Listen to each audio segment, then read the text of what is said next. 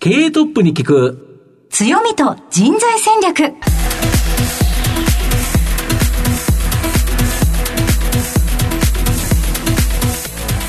毎度相場の袋上こと藤本信之です。アシスタントの飯村美希です。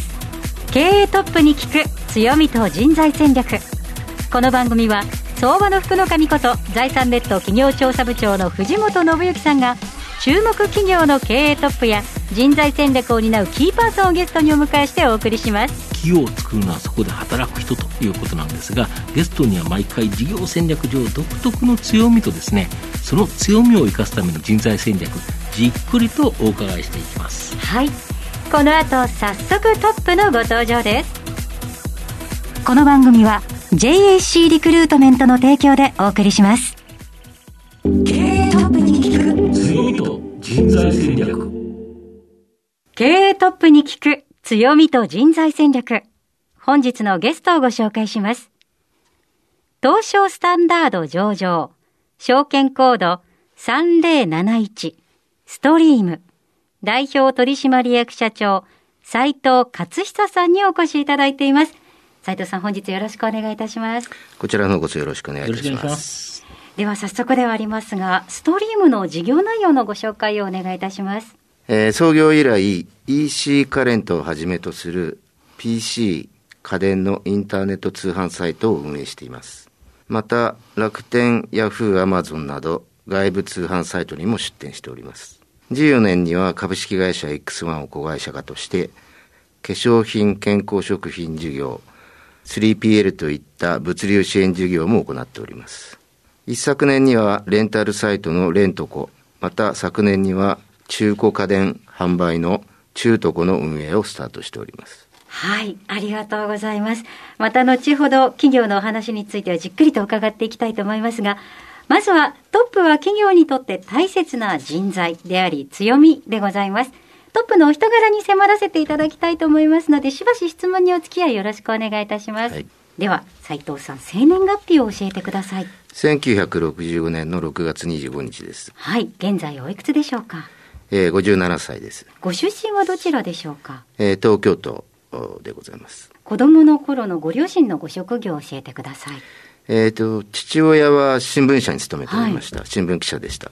で、母親はあの美容院を経営しておりました。はい。お子さんの頃で何か、ご両親のお仕事で何か思い出はございますか？両親の仕事で。はい。働いているお姿等々。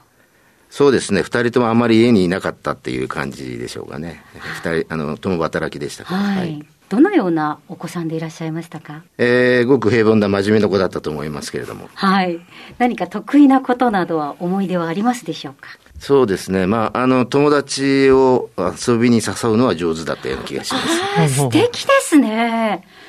割とじゃあ、クラスの中でも中心だったんじゃないでしょうか？まあ、そういうこと、リーダーシップがあったってのはちょっと違うような感じしますね。ああ、そうですか。はでもお友達が多いっていうのは素敵ですね。はいありがとうございます。社会人のスタートについてお聞きしたいと思いますが、社会人の最初はどちらだったのでしょうか？えー、ゴルフ場などリゾート関係施設の開発を行う会社に就職いたしました。はい。このお仕事を選ばれた理由は何でしょうか？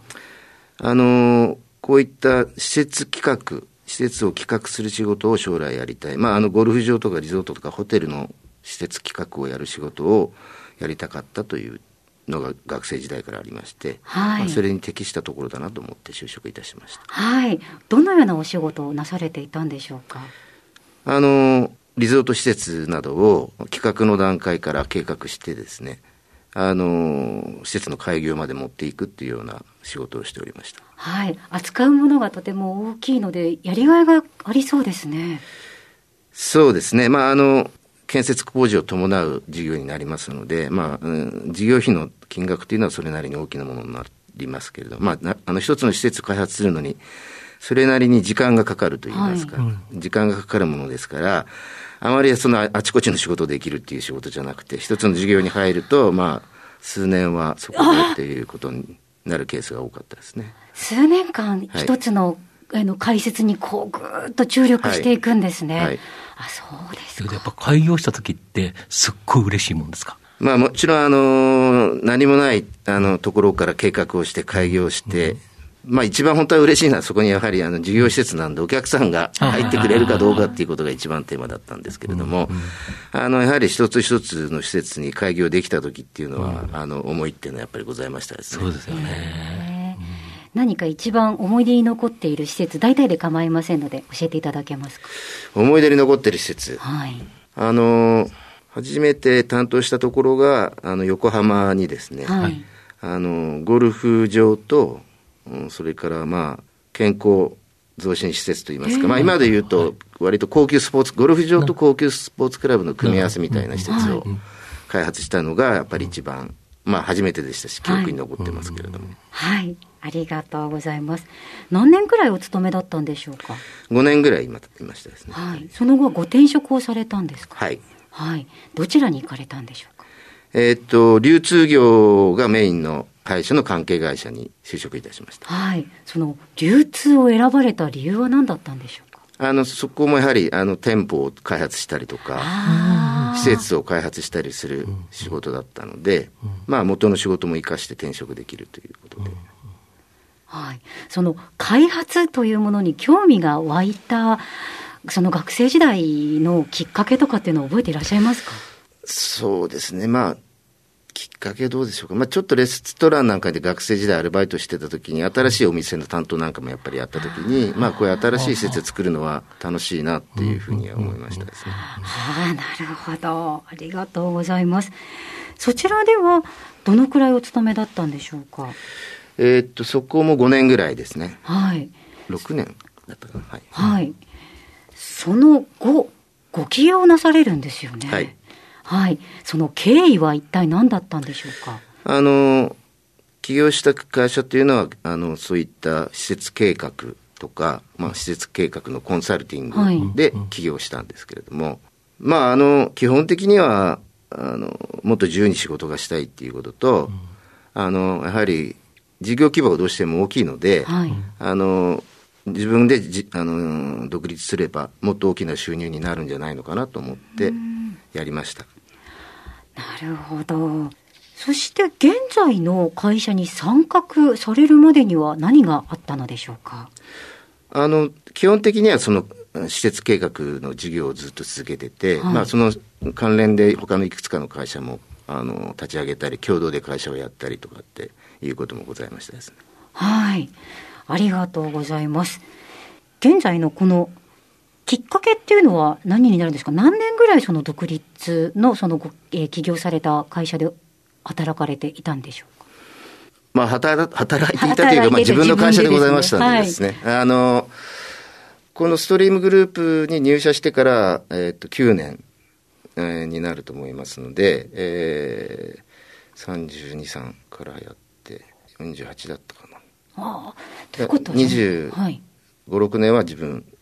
とあのそこを共同でやってる会社ですとか、まあ、あとは投資したりとかっていうことでやってたと思いますけど、はい、いやご起業そうですね。ご起業されたのが30歳ちょっとぐらいの時、はい、すごい決断だったと思いますがご自身では自然な流れだったんでしょうか？どうでしょうか、まあ、当時僕らの周りのあの同級生とか仲間内でもやっぱり起業する、うん、起業するなら早い方がいいだろうと、はい、やはり30代じゃないかというような風潮もありましたし、あの、失われた、今20年って言わないんですが、30年ですか？失われた。30年の割とまだ初期の頃だったので、はい、あの、まだそういう機運っていうのはあったと思いますね、私たち、私だけじゃなくて。なるほど。現在のこのストリームグループにご縁があったのは、えー、どういった経緯なんでしょうか？あの、きっかけはこのストリームグループが、あの、あの、X1 社という会社を買収するときに、その買収自体のお手伝いをさせていただいたんですね。で、あの、まあ、その買収のお手伝いの中で、あの、結果的に私が、その、X1 社の代表取締役になるという、そういうことでございました。はい、ありがとうございます。さて、現在の会社までたどり着いてまいりました。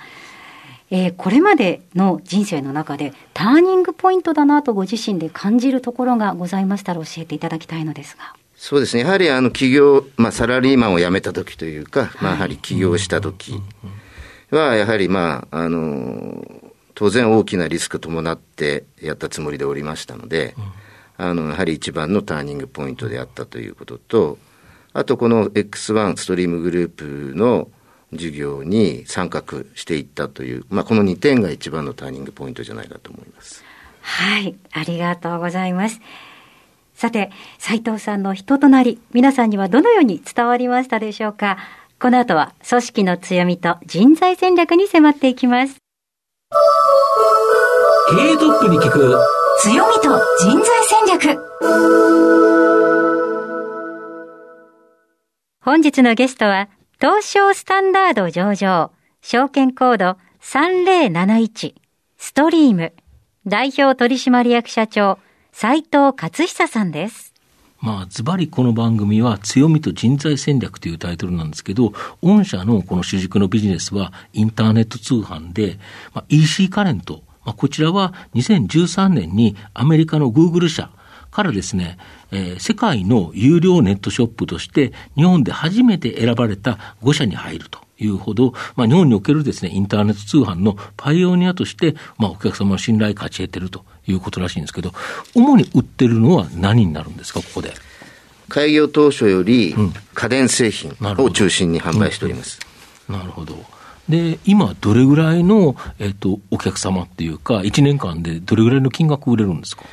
えっ、と、約300億円ぐらいの売り上げになっていると思います、うん、なるほど、はい、今、当然時代の流れによって、その売れ筋っていうのは変わっていくと思うんですけど、あの、例えば、前期、去年とかは、一番何が売れたんですか？昨年はですね、はい、やはりコロナのはい、あの一時金、うんうん、政府が支給してくださってる一時金の影響もあったと思いますけれども、はいはい、非常にあの、我々でいう白物産品というか、大物ですね、テレビ、洗濯機、冷蔵庫、うんうん、こういったものが非常によく売れたと思います。なるほど、こういう家電製品をネット通販で買うという形になるわけですよね。はい。はいほど。で、これが自社サイトもあれば、まあ、アマゾンとか楽天とかっていうようなところに、ネットショップで出店しているものもあるということですか。はい、なるほど。で、えっ、ー、と、1年間でどれぐらいの数のお客様が買われるんですか？えっ、ー、と、客数はですね、うん、あの、ちょっと今、正確に数字把握しておりませんけれども、うん、えー、40万件から50万件ぐらいの。ああ、そんなに買うんですか？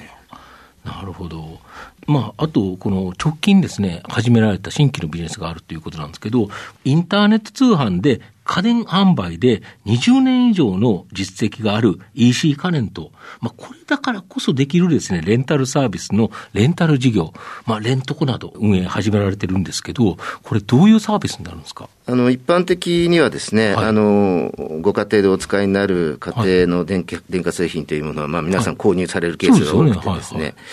あの、レンタル、まあ、もしくはリースみたいな形のものっていうのは、例えば今申し上げました、えー、テレビ、冷蔵庫、洗濯機とかですね、電子レンジとかっていうものを、まあ、レンタルでお使いになるご家庭ってほとんどないと思うんですけれども、ね、あの、それをちょっと、ライフスタイルの転換といいますかですね、所有から使用、利用にっていう形の転換を図っておりまして、はい。えー、それを提案していくのがこのレントコっていう事業なんですけれども、まあ、一つには、ある一定期間しかお使いにならない、まあ、季節変動が大きいような家電ですね。はい、あの例えば、一番わかりやすく言ったら、餅つき機。ああ、そりゃそうですよね。夏に餅つき機っていうよりは、お正月だけとか、そういうところで使いたい。みんなが集まるとき使いたいっていうことですよね。あとは、あの、年末のお掃除に使うようなお掃除道具とかですね。はあ、高圧水洗浄洗浄機みたいな。高圧の洗浄機とかですね。はい、あとは、まあ、我々が提案してますのは、はいあの、一つのご家庭に除湿機と、うん、はい。えー、加湿器が、はい、どちらか必ず使ってないわけですから、同時に使うケースってないわけですね。そうですよね。ですから、それはレンタルにしてしまって、除湿器をお使いになるときは除湿器をお届けしてですね、えー、それをまたお引き取りして、うん今度、加湿器をお届けすると、こういう年間を通じたサービスを行っております。なるほど、はい、今までは家電というのを買って、まあ、使うという形だったのを使用したいと、要は使えればいいんですもんね、お客様から言えば。はい、それが自分が持ってるのか、借りてるのか別だから、はい、ということで言えば、借りる方が効率的なんじゃないですか、はい、ということですよね、はい、まあ、環境にも優しいですよね、そちらの方が。買ってみんなが無駄に家に置いてあるよりは。そうですね。あとはまあそういったあのメンテナンスっていうものを、我々が、して差し上げることによって、常時環境のいいあの性能を維持できるような家電を常にお使いいただけるというようなサービスの同時に提供しております。すごく便利ですね。あの、うん使わない家電を家に置いておくことを考えると、その家電にも家賃を払っていると思うと、非常にこれ、便利ですよね、交換しかの除湿機、加湿器のローテーションとか。まあ、最近は不動産価格は上がってるから、うん、部屋が狭くなるのが嫌だっていうことでいうと、うん、できるだけ使わない家電は、あの御社のレントコさんで借りて、で使うときだけ使って、あとは返しちゃった方が便利ですよね。そうですね、そういうご提案と、あとはそういった、あの大きなテレビとか冷蔵庫とか洗濯機もですね、今はもう非常に各メーカーさんのもの、すべて機能性が高いものが多いので、じゃあお引越しのたんびに冷蔵庫とかテレビとか洗濯機をあの引っ越し屋さんに乗せてですね、重く、えー、持ってあちこち持って歩くって必要があるのかとかですね、あとはまあ学生様とか単身赴任の方たちが、数年だけなのにえー、2、3年の赴任期間、もしくは学生期間の間に、わざわざ買って、それから最後出ていくときは捨てていくっていう必要があるのかって、まあ、これ SDGs の問題も含めてですね。そうですよね。えー今まではやっぱり大量生産、大量消費っていうのが、まあ多かったというところが、やはり環境とかいろんなことを考えたら、やっぱり所有から、まあ利用という形で変わっていくと。これが、まあ、レコードとかそうですもんね。今までレコードは買うもんだったのが、サブスクで聞くようになったという形で、いわゆるそういう形に変わっていけば、家電も変わっていくよね。で、御社の場合、EC カレントをやられてからこそ、あれですよね、いろんな製品、いろんな商品、これがあるということですよね。はい。あの、基本的には当社の販売サイトというのは一般的な家電製品であればフルラインナップでご用意しておりますので、うんうん、その販売の在庫の中から、うんうん、あお選びいただくということであれば、レンタル商品もレンタルに合わせて品揃えしているわけじゃないので、うん、基本的にフルラインナップでレンタルのご商品をお好みに応じてご提供できるというサービスを行って、品揃えが非常にいい状態になっているとなるほど。あと、あの、もう一つの事業として、化粧品、健康食品を中心とした、まあ、あの、開発による生活必需品の製造販売の、えー、ビューティーヘルスケア事業では、人幹細胞培養液配合の X リュークスシリーズ、これが大人気。これどんな製品になるんですか？人幹細胞培養液という、うん、まあ、あのー幹細胞の溶液を培養して作る製品なんですけれども、まあ、あの、バイオティックな原料でですね、あの、まあ、一番大きなファクターは、その人の皮膚の再生を促す能力が高い、えまあ、もともとは医療によく使われていたような溶液でございまして、で、それを、あのー、最近の技術で、化粧品の方に導入できるという、あの、原料が出てきておりましたので、はい、まあ、その原料を採用して化粧品を開発してですね、あの、今までで言うと、その、保湿ですとか、はい。あいうものに特化していた化粧品を、再生というものに転換していって、うんまあ、我々リバースエイジングって言ってるんですけれども、いいですね。年を取るだけじゃなくてですね、年を戻していくと、あの、若返っていくっていうことをテーマに提供している商品で、あの、それが一定のご評価を受けておりまして、あの、非常に今の当社としてはメインの売れ筋の商品になっております。なるほど。やっぱり飯村さんも興味あるんですか？もうリバースエイジングのワードが私にファッと入ってきましたですね。これはいいですね。うん、なるほど、ちなみに、どれぐらいするんですか？お値段。単価でいうと1万円から2万円の間ぐらいですそんなに、はい、あの、なんか、僕はなんか10万円とか20万円とかっていうのかと思ったら、いやいやそこまではいかないっていう感じですか？1万円から2万円の間ぐらいの商品でございます。うんうん、なるほど。だまだ手に届くという？うん、え、あの、当社の今のお客様も、あの、例えば、都市部のお客様だけじゃなくて、あの、少し離れた、あの地方のですね、あの農村部のお客様みたいな方たちも全然いらっしゃいますので、あの年齢層はその分、あのリバースデーエイジングが目的なので、ある程度もちろん高いんですけれども、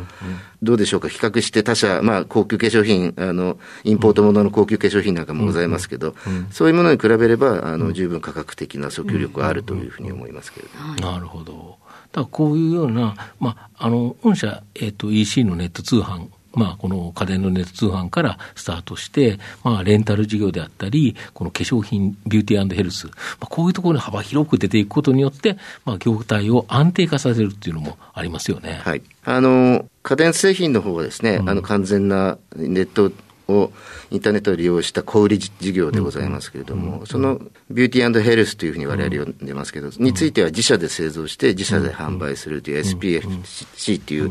えー、まあ、あの、ユニクロさんとか、ニトリさんと同じ事業モデルでやってますので、あの、やはりその組み合わせを達成したかったということで、まあ、自社で製造販売するっていうことと、えっと、まあ、あの、他社で作られた製造製品を販売するっていうことを、両方からそのインターネットのマーケットの中に落としてこう見たかったというのが目的、買収の目的でございました。なるほど。はいで、そんなですね、あの、ストリームグループを支えるのが、やっぱり人材ということで、まあ、人がいないと、これ、事業が回らないということだと思うんですけど、今、御社何人ぐらいグループでおられるんですか？えー、百数十人、110人から20人だったなるほど、なるほど。ざっくりと何人がどんな仕事されてるんですか？あの、売上の規模から、うん、ご推察いただける通り、あの、その300億近く売り上げてる、あの、ネット通販。ね、家電のネット通販が、あの、主な、あの、スタッフで、うん、その中で、まあ、当社の場合はやっぱネット通販ということで、うん、えっと、テックといいますか、技術者がその中のうちのほとんどでございましてですね、ネットの中でどういうふうに販売していくかという、あの、インターネットの関連について知識の深い、スタッフを中心に行っております。なるほど。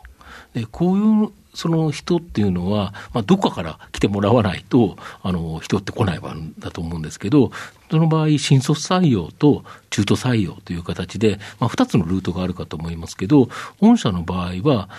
例えば、えっ、ー、と、今期、えー、は、えっ、ー、と、どれぐらいの人を採用されたんですか？えっ、と、今期といって、このスタートしてからでございますか？今期は。この、例えば4月 ,4 月に新入、新入社員は取ってるんですか？新入社員は取っております。取ってないんですか？はい。あそうすると全部中途入社という形で、年間、まあ、例えば前期どれぐらい取ったんですか？退職者のことも勘案すると、やはり4名から5名ぐらいの人の入れ替わりがあるような感じです、ね、入れ替わりはあって。はい